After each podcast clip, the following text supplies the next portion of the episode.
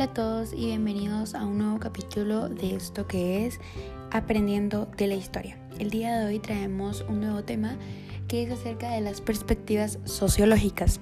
Hablaremos de cuatro principales. La perspectiva evolutiva, la perspectiva funcionalista, la perspectiva del conflicto y la perspectiva interaccionista. Primero que todo, la perspectiva evolutiva trata acerca de las pautas de cambio, busca esas pautas de cambio y desarrollo que aparecen en diferentes sociedades. Esto para ver si pueden encontrarse algunas secuencias generales. En términos básicos, busca evolucionar, como bien dice la palabra, en base a pautas de cambio y desarrollo.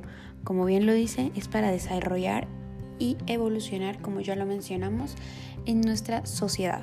La perspectiva funcionalista es igual la sociedad a una red de grupos que cooperan y operan en forma ordenada. Esto de acuerdo a una serie de reglas y valores compartidos. Cada grupo desempeña ciertos trabajos y funciones, pero por otra parte la sociedad busca ser funcional y sigue normas en base a su elección, funcionalismo religioso o dogmático.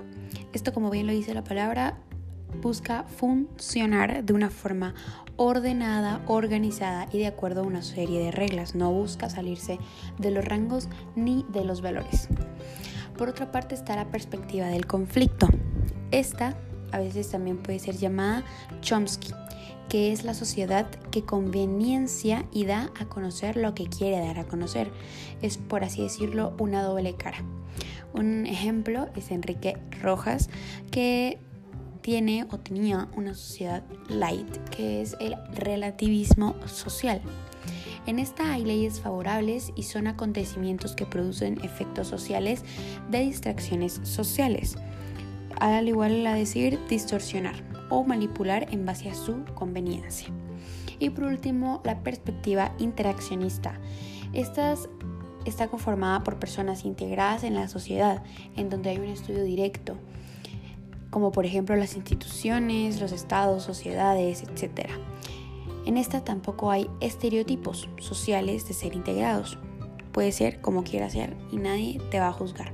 Como bien lo dice la, la palabra, es interactuar, es integrar sin importar cómo eres, quién eres, de dónde eres, etc.